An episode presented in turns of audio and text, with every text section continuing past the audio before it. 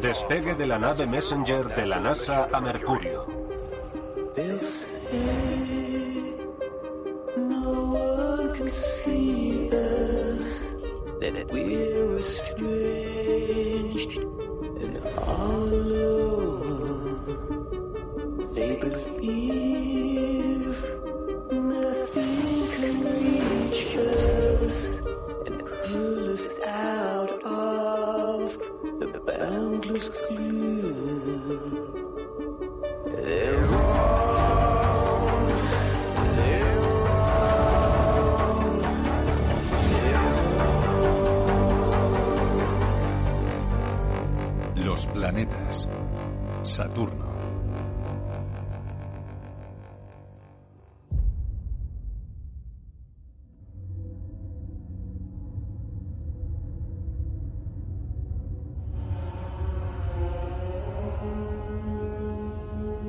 Más allá de los cálidos mundos del sistema solar interior.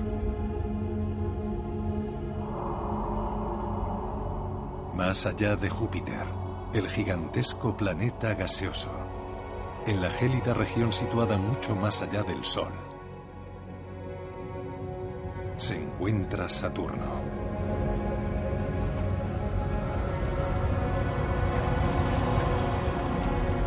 Un planeta que debe su singularidad al anillo de agua congelada de casi 300.000 kilómetros de grosor.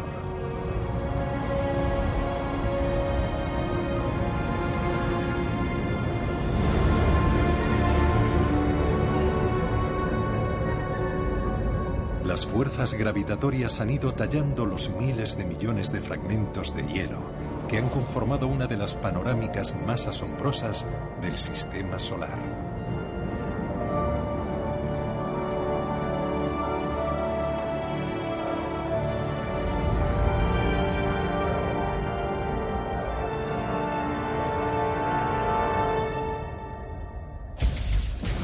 Saturno es al mismo tiempo un planeta de gran belleza y un planeta repleto de misterios.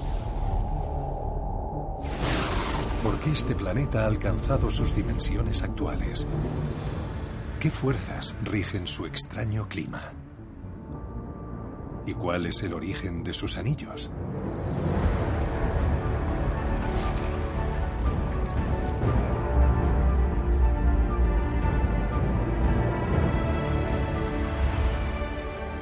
Nuestras misiones empiezan a arrojar algo de luz sobre estas incógnitas. Y realizan descubrimientos que apuntan a que la verdadera belleza de Saturno se encuentra más allá de sus anillos, oculta en sus extraordinarias lunas. Ahora tenemos a nuestro alcance el planeta donde, a mi entender, es más probable que encontremos vida. ¿Encontraremos vida si regresamos? No lo sé. Nadie lo sabe. Pero queremos intentarlo.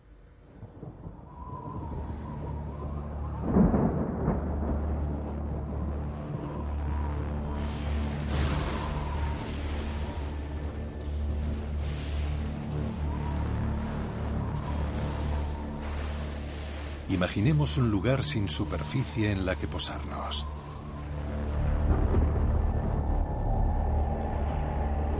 Donde solamente existe una atmósfera infinita.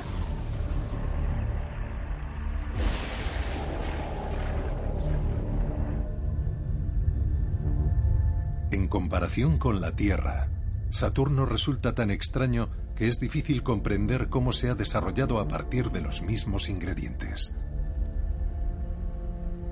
¿Cómo se originó entonces este increíble y misterioso planeta?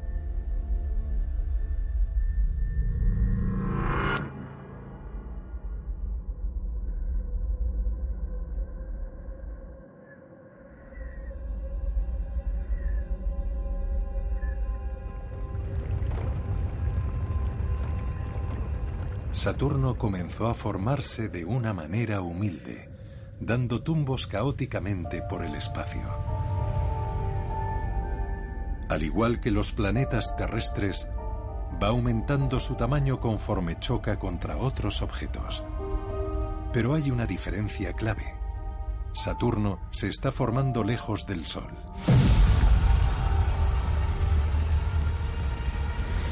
En una región del sistema solar en la que abunda el hielo. A medida que el joven planeta Saturno viaja por su órbita, va incorporando enormes cantidades de materia congelada que no están al alcance de los mundos del sistema solar interior. Las fuerzas gravitatorias favorecen que los bloques de hielo y roca terminen chocando y fusionándose. El resultado es que el joven Saturno se convierte en todo un gigante.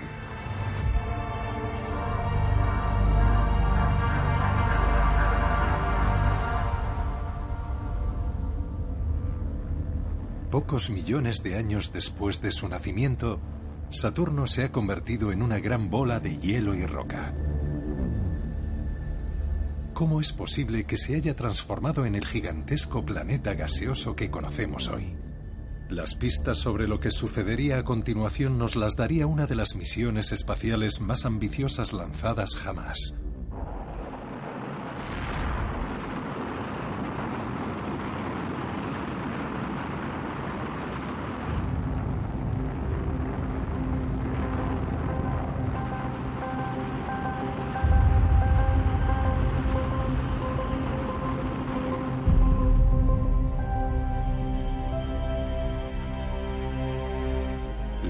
Sondas Voyager son dos naves casi idénticas construidas para explorar los mundos más alejados del sistema solar.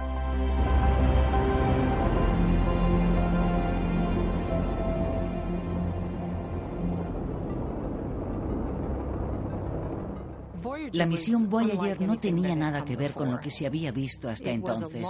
Fue un viaje largo, peliagudo e incierto por el sistema solar y más allá.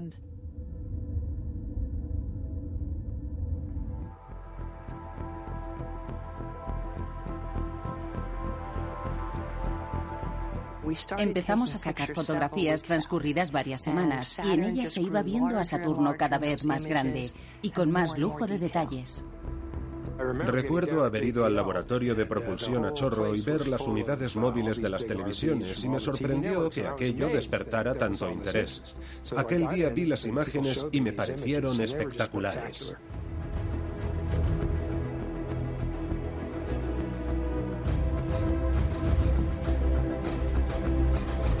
Se adivinaba la estructura de bandas alrededor de Saturno y se empezaban a ver los anillos en detalle. Era como ir aumentando el zoom y ver mejor Saturno. Era una visión preciosa. Aquellos anillos, aquella estructura con claroscuros, preciosa.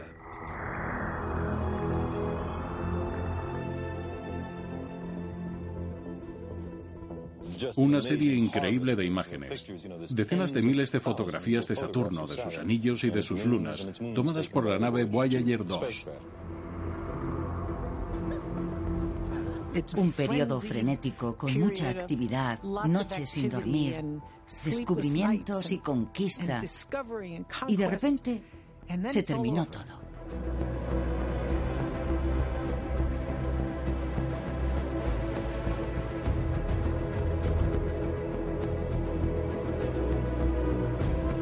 Las ondas Voyager transforman por completo nuestro concepto de Saturno.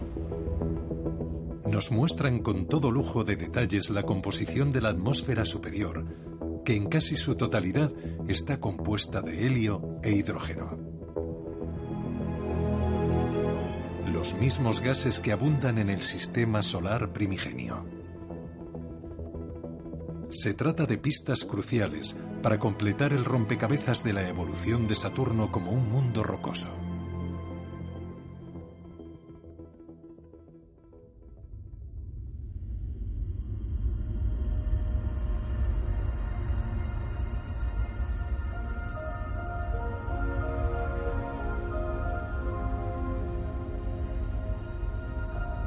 Pocos millones de años después de la formación del Sol, Saturno inicia una transformación radical.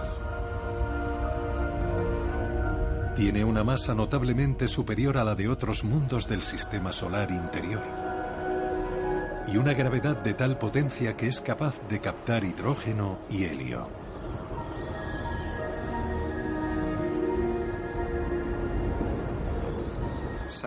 Saturno tiene un núcleo muy grande, unas 20 veces el tamaño del de la Tierra, y su tamaño le facilitó atraer enormes cantidades de hidrógeno y helio hacia el núcleo. Su gravedad le permitió atraer muchos de los gases que lo rodeaban, y así fue como creció este gigantesco planeta gaseoso.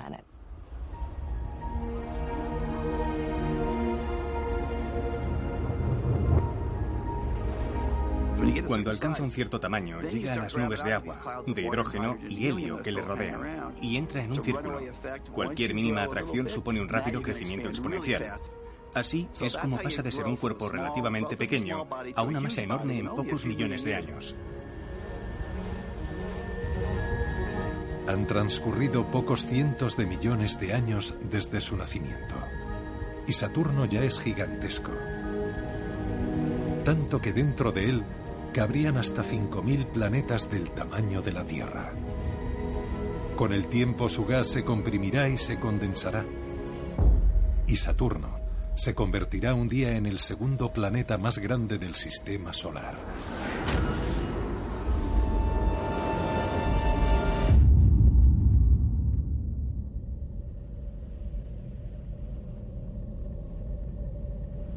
Las sondas Voyager desvelan algunos de los enigmas de Saturno, pero plantean más dudas que las que despejan. ¿Qué está sucediendo bajo el extraño y brumoso exterior de Saturno? ¿Sigue teniendo el planeta un núcleo rocoso? ¿Y qué es lo que provoca las grandes tormentas que azotan su superficie? Tras el final de la misión Voyager, todos estábamos ansiosos por regresar, porque solo habíamos visto la cara más superficial y no habíamos tenido tiempo para profundizar.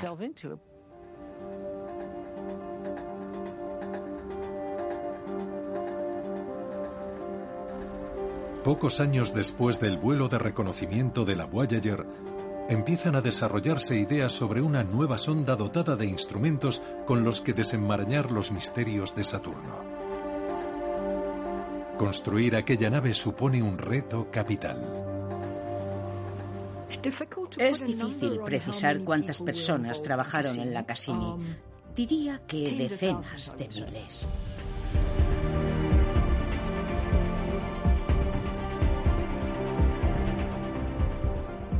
Tan solo el cableado principal tiene unos 16 kilómetros.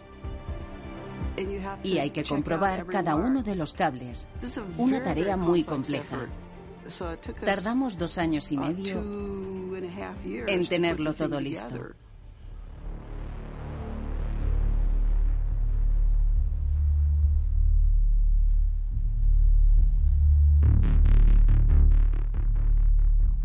Pusimos todo de nuestra parte para lograrlo, así que para nosotros era algo muy emotivo. Y entonces un día lo ves despegar y sabes que empieza su viaje hacia un lugar muy, muy lejano. Y es como si tú misma fueras allí. La sonda Cassini es una de las sondas interplanetarias más pesadas que se han lanzado, ya que pesa más de 6 toneladas. Además, su descomunal tamaño complica su rumbo a Saturno. Enviar una nave de las dimensiones de la Cassini con suficiente combustible para investigar Saturno tranquilamente significa que no puedes consumir todo el combustible para lograr llegar a Saturno. Así que lo que se hace es usar vuelos de reconocimiento por otros planetas.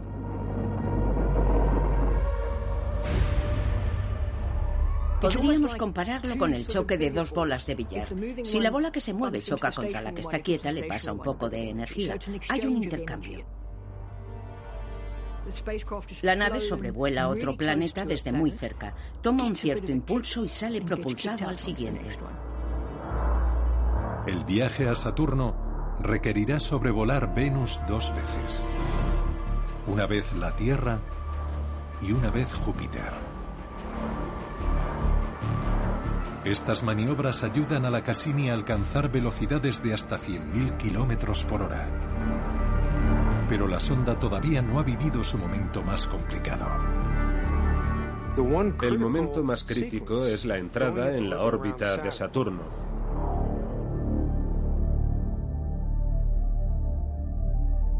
Si tiras una piedra allí, la piedra flota, pero cuando llegamos nosotros teníamos que parar. Así que teníamos que disparar el cohete en el momento justo, en la dirección correcta y por la cantidad de tiempo precisa si no queríamos pasarnos de largo tras tanto planificar. El envío de datos de Saturno a la Tierra tarda 90 minutos. Así que si envías una orden a la nave, la orden tarda 90 minutos en llegar y la respuesta otros 90. Hasta que llega allí, no paras de pensar que algo puede estar yendo mal. La curva se ha aplanado. Así que fue un gran alivio.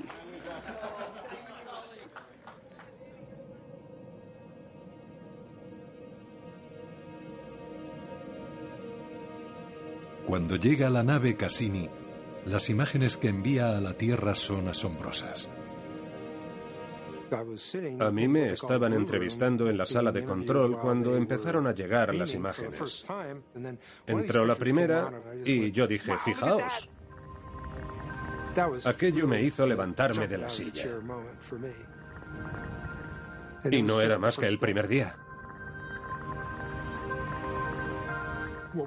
Nunca habíamos visto nada con aquella resolución. Vi fenómenos que antes solamente había visto en simuladores de ordenador y ahora los estaba viendo con mis propios ojos y comprobando que de verdad existían. Pudimos ver unos detalles en los anillos que nos dejaron sin palabras. Nos faltaba imaginación para presuponer qué aspecto tendría. Gracias a los potentes equipos de la Cassini empezaron a desenmarañarse los misterios que Saturno llevaba ocultando miles de millones de años.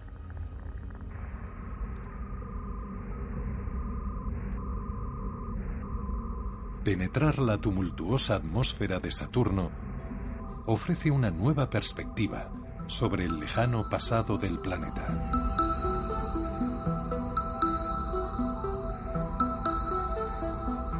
Sabíamos que había nubes de distinta naturaleza, pero no supimos de qué estaban compuestas hasta que llegamos con la nave Cassini. De hecho, algunas de las nubes están compuestas por agua helada. Nos quedamos de piedra cuando lo descubrimos. Eso demuestra que allí hay agua. El descubrimiento de nubes de hielo y las mediciones del campo gravitatorio del gigantesco planeta apuntan a lo que pudo haber sido un joven planeta rocoso y gélido. Los datos recogidos por la nave Cassini sugieren que Saturno ya no se compone de un núcleo rocoso rodeado de una enorme atmósfera, sino que se trata de un único objeto prácticamente sin interrupciones. En realidad, Saturno no tiene ninguna superficie sólida. El núcleo rocoso que en teoría habría existido en su momento se habría desintegrado o se habría combinado con los demás materiales presentes. Eso significa que quizá hoy el material siga ahí, pero que está distribuido por todo el exterior de Saturno. Lo que empezó como un mundo rocoso y gélido se ha convertido en todo un gigante gaseoso y en su atmósfera gaseosa tienen lugar hechos increíbles.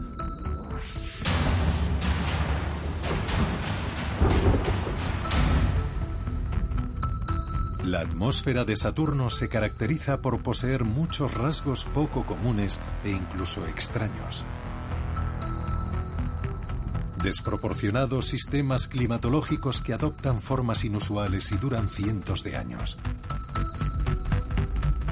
Quizá el más sorprendente sea la formación denominada el hexágono gigante. Suficientemente grande para engullir objetos cuatro veces más grandes que la Tierra. Pero ¿qué podría estar determinando lo que sucede en este enorme sistema planetario?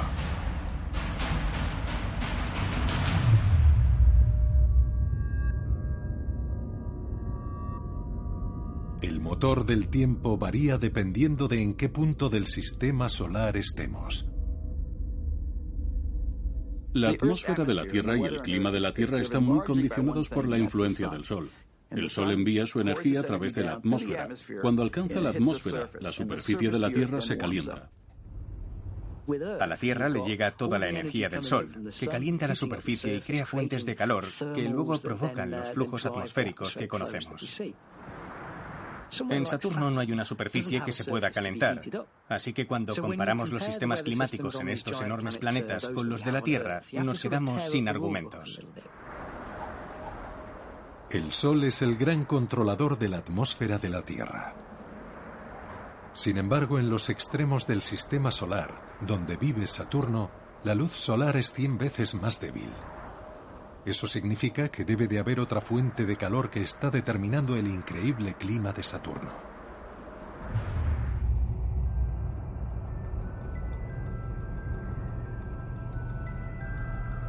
La misión Cassini estudia la cara superior de las nubes de Saturno y a partir de ella puede deducir grandes cosas sobre el extraño mundo que se esconde bajo las nubes, así como la fuente de energía que impulsa este planeta.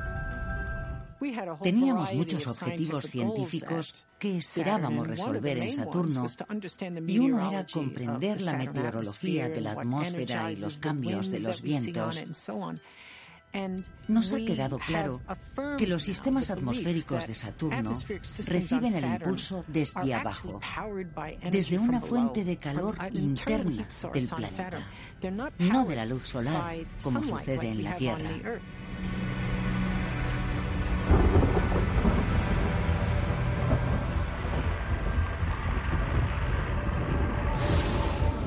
Análisis detallado del planeta desvela la existencia de una fuente de calor determinada por una presión extrema.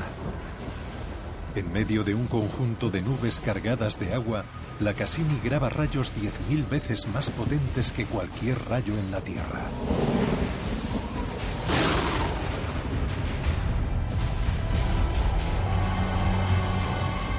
Este rayo transforma el gas metano en enormes nubes de hollín.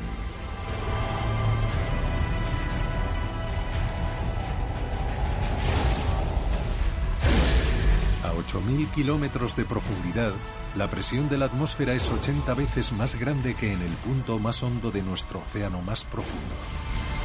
Suficiente para transformar esta lluvia de grafito en diamantes.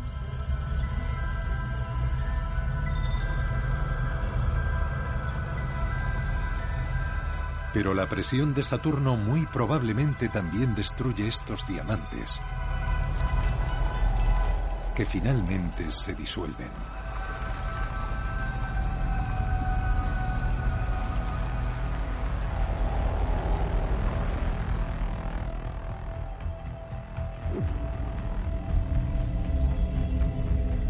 Nos zambullimos 30.000 kilómetros y descubrimos la fuente de calor de Saturno.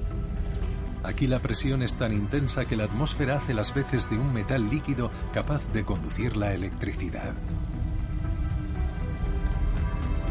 En ese estado cae helio fundido en forma de lluvia. Y cuando se mezcla con el material que lo rodea, se libera la energía cinética en forma de increíbles cantidades de calor. Es precisamente ese calor extremo lo que determina el clima de Saturno.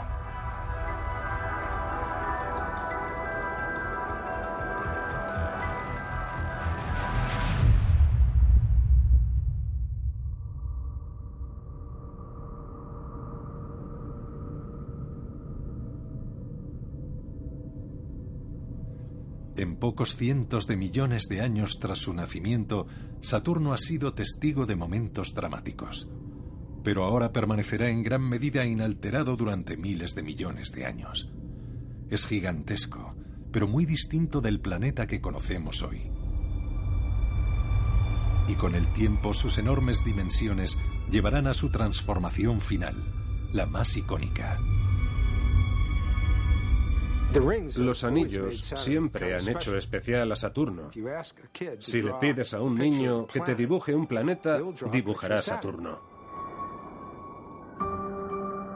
Los anillos de Saturno son un disco de escombros.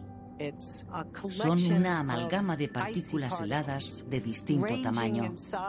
La más grande es del tamaño de un bloque de apartamentos y la más pequeña como una mota de polvo.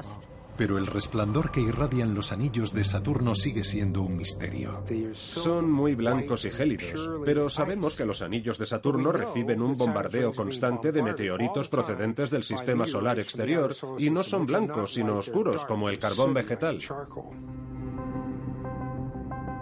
Sabemos que los anillos están expuestos a material que cae y ese material los contamina. Me gusta poner la analogía de la nieve recién caída en la ciudad. Al final esa nieve termina ensuciándose. Entonces, ¿por qué los anillos brillan tanto?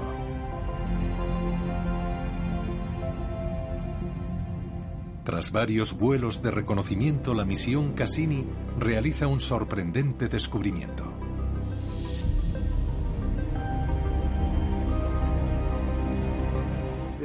No pueden ser tan brillantes y estar tan limpios si tienen más de un millón de años.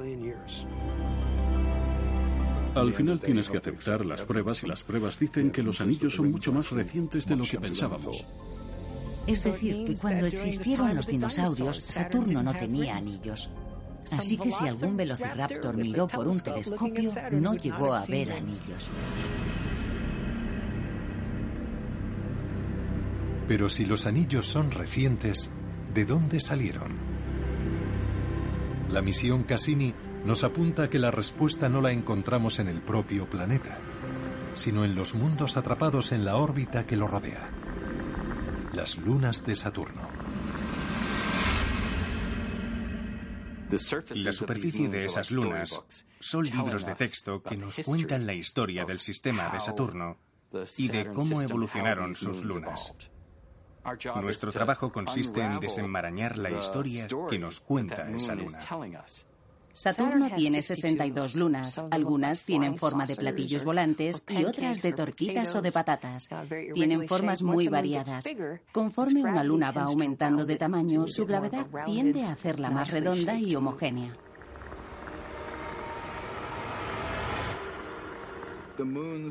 Las lunas son los escombros arqueológicos de la formación de los planetas. Y su tamaño, sus órbitas e incluso su composición nos hablan de los detalles del entorno en el que se formaron. Y en el caso de Saturno, podemos aprovechar la existencia de las distintas lunas para entender las distintas etapas de la evolución de Saturno. La misión Cassini continúa su viaje y desvela que muchas lunas están hechas casi exclusivamente de hielo. Y algunas de ellas adoptan formas extraordinarias dentro de los anillos y alrededor de ellos.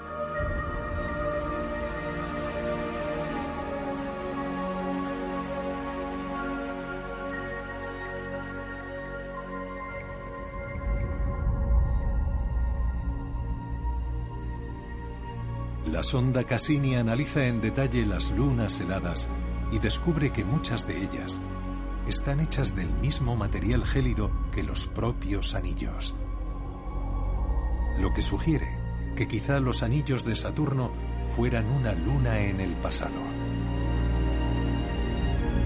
El sistema satelital que vemos ahora alrededor de Saturno probablemente no fuera el sistema satelital que tuvo en su momento, porque si los anillos se crearon con la destrucción de una o dos lunas, eso significa que antes había lunas que dejaron de existir.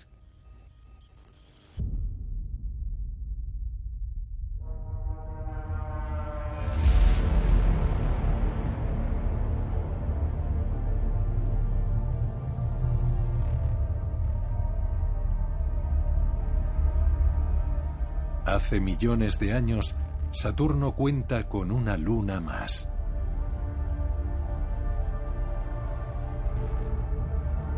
Podría haber tenido 400 kilómetros de diámetro y quizá estuviera compuesta casi por completo de hielo.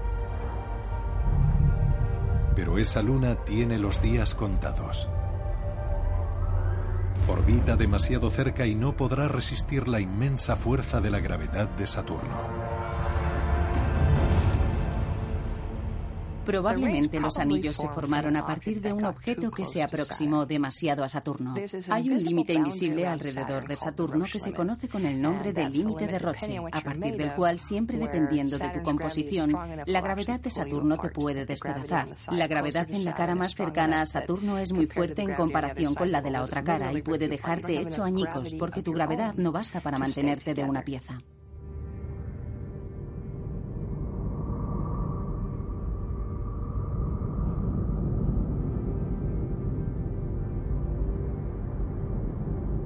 Según una destacada teoría, justo al otro lado de la atmósfera de Saturno, una luna helada se aproxima a su límite de Roche.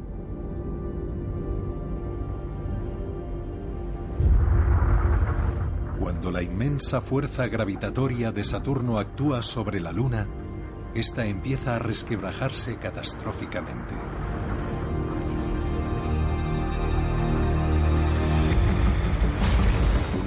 Que se hace añicos por su proximidad a un gigante.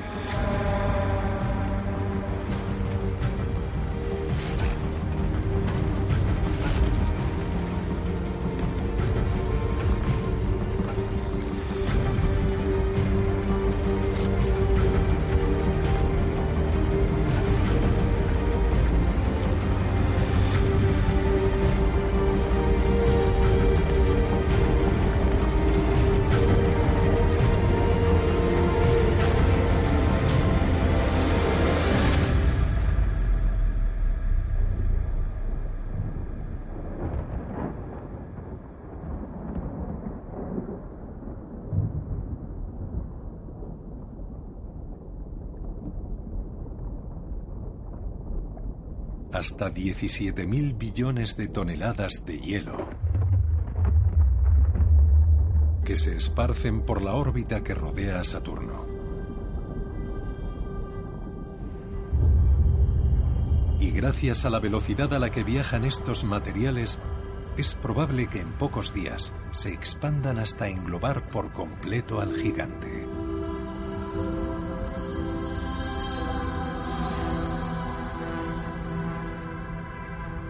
Así es como se crea la icónica estructura anillar de Saturno.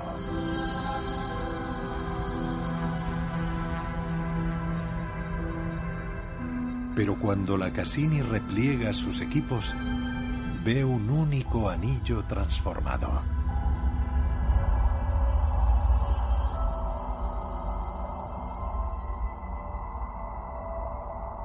Las imágenes que recibimos eran fantásticas con una resolución hasta 20 veces mejor que cualquiera que tuviéramos hasta la fecha.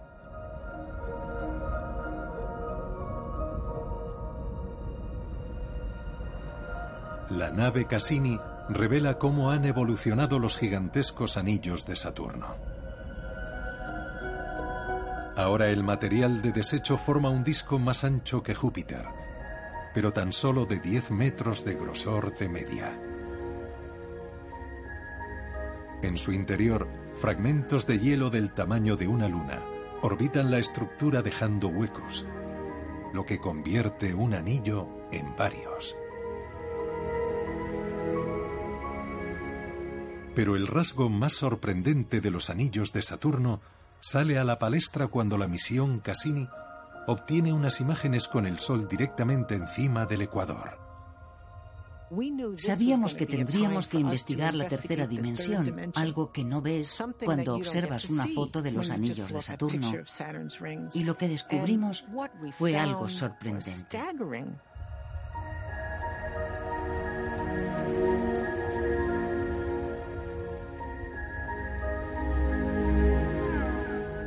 Descubrimos unas estructuras verticales. No sabría explicar cuánto nos sorprendió aquello. Nadie se esperaba aquel espectáculo. Me puedo imaginar lo que es viajar en una nave por el anillo o muy cerca del anillo, con lo que la visión sería casi como si viéramos una sábana interminable de restos brillantes y me imagino viajando y viajando y de repente toparme con un muro de escombros de más de tres kilómetros de alto.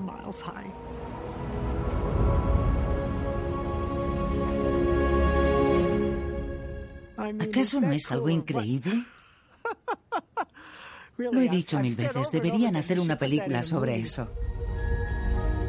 Este mundo que en el pasado estuvo compuesto de rocas y hielo y que ha vivido una serie de transformaciones espectaculares, es hoy la joya más preciada del sistema solar.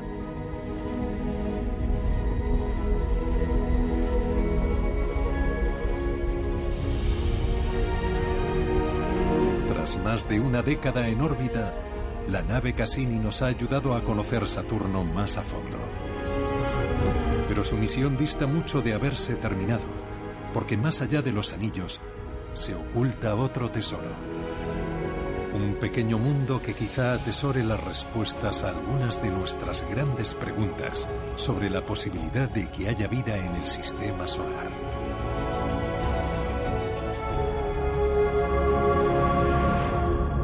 Encélado. La luna helada. Encélado es una de las lunas con una órbita regular alrededor de Saturno. Es bastante pequeña, su diámetro es de 500 kilómetros. Desde lejos, tiene un aspecto liso. Cuando observamos de cerca, comprobamos que esas zonas lisas son en realidad puntos en los que ha habido una fractura sobre otra, una falla sobre otra, destruyendo y alterando la superficie.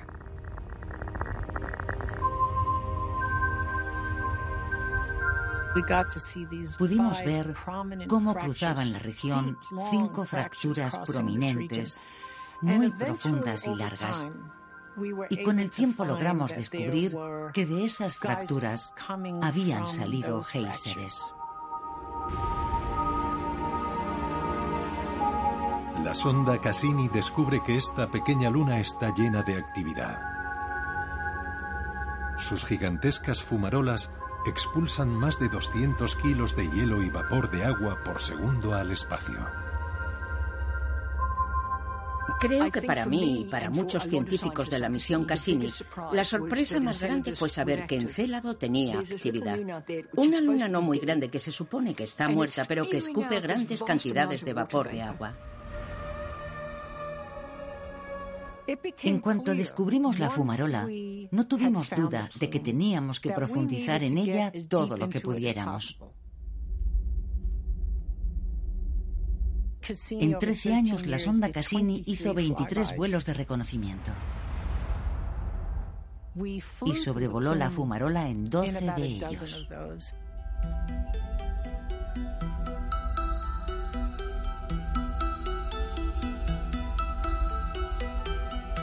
La sonda Cassini es pilotada a más de mil millones de kilómetros. Y en su vuelo más ajustado sobrevuela a tan solo 50 kilómetros de la superficie de Encélado.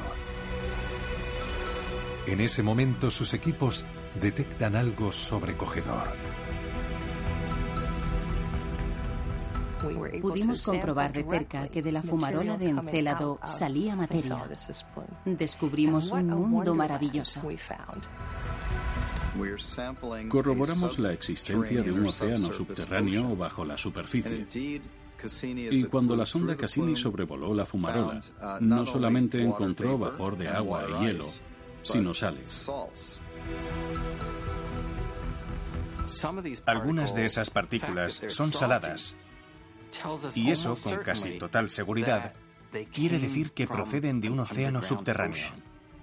Bajo ese hielo hay un océano y debajo de ese océano, roca y está ahí por acción de Saturno. Cuando Encélado gira alrededor del planeta, la inmensa fuerza gravitatoria de esta afecta a la Luna y la mantiene en órbita. Pero cada dos órbitas, otra luna de mayor tamaño llamada Dione retrae a Encélado. A consecuencia de este proceso, su núcleo se contrae y se expande, y a consecuencia de ello se calienta y se funde en sus gélidas entrañas. Pero lo que lo cambia todo es lo que encuentra a continuación la sonda Cassini.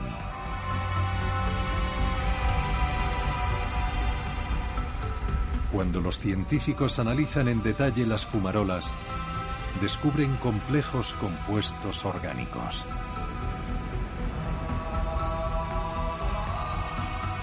Una vez recuperados del susto, nos centramos en el hecho de que en aquella luna había material orgánico, algo que emocionaba a todo el mundo.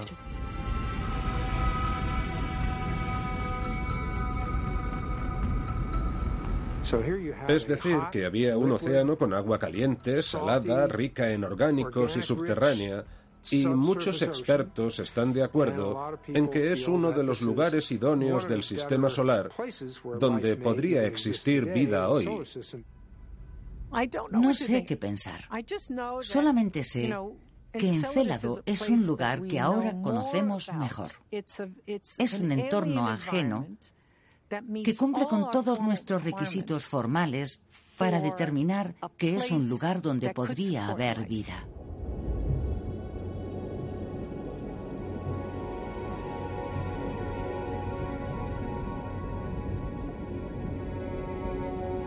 Bajo la gélida corteza de Encélado hay rocas calientes en contacto con el agua,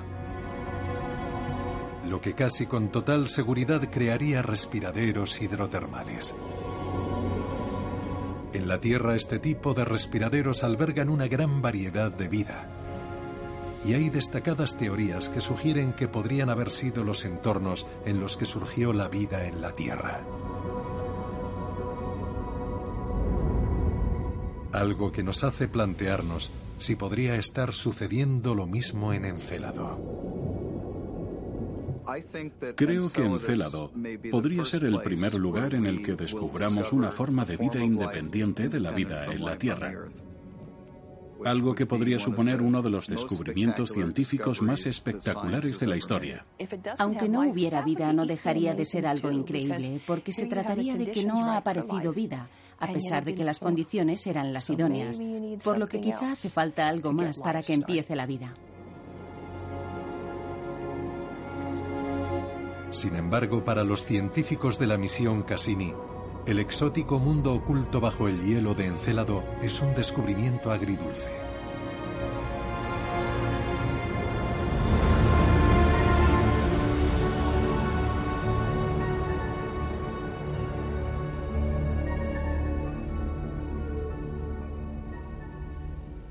Nos acercábamos a la fase final y estábamos sin combustible, así que sabíamos que había que terminar la misión de alguna manera.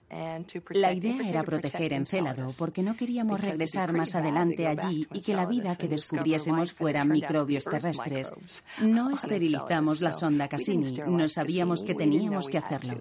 Lo último que quieres es volver a Encélado y encontrar algo que dejó allí la misión anterior. Aquí BCS-1, transmisión de alta velocidad. El final de la misión Cassini no puede ser más espectacular. Realiza una serie de órbitas muy próximas al planeta para estudiar los anillos y a continuación se zambulle en la atmósfera de Saturno. Un trayecto del que nunca regresará. Algunos pensábamos que la sonda ni siquiera sobreviviría a la primera órbita, porque transitábamos por el hueco entre los anillos y la atmósfera de Saturno. No sabíamos qué había allí, creíamos que estaba vacío. La sonda Cassini sale intacta de su aproximación a Saturno y continúa hacia su final. Estábamos observando la señal de la nave y vimos un pico. Desapareció, pero pareció volver.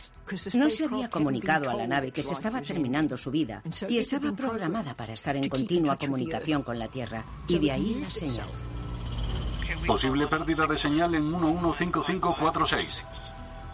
La última orden que mis compañeros enviaron a la nave fue una lista de los cerca de 200 científicos e ingenieros que habían participado en el desarrollo de uno de los instrumentos. Así que mientras la sonda se desintegraba, su memoria tenía muy presente al equipo de la Tierra. algo que me parece totalmente único. La señal de la nave ha desaparecido y en los próximos 45 segundos lo hará la nave. Entonces perdió el control y empezó a dar vueltas. El mundo que había sido testigo de algunas de las situaciones más espectaculares del sistema solar consume la nave que nos ha dado a conocer su magnífica historia.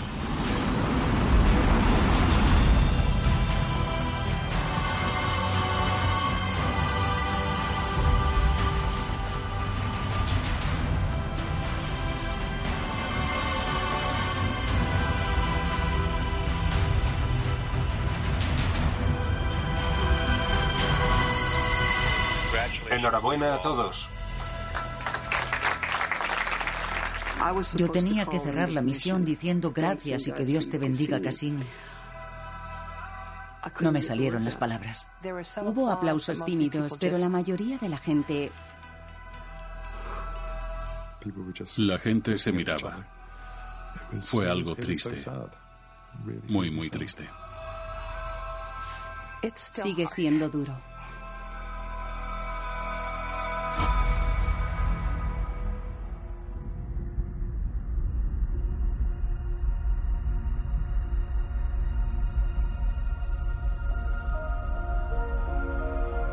Viajamos a Saturno para comprobar de cerca su extraordinaria belleza, para entender su amplia historia y explorar sus anillos. Pero al final, la recompensa obtenida fue algo mucho más profundo. Un hogar potencial para albergar vida. Es triste que la sonda Cassini ya no esté allí cumpliendo su función, pero nos ha dejado un excelente legado que nos mantendrá ocupados durante décadas. Nos ha desvelado muchos secretos, pero sigue habiendo más. Estoy convencido de que dentro de 20 años los graduados universitarios descubrirán aspectos en los que nosotros no hemos reparado.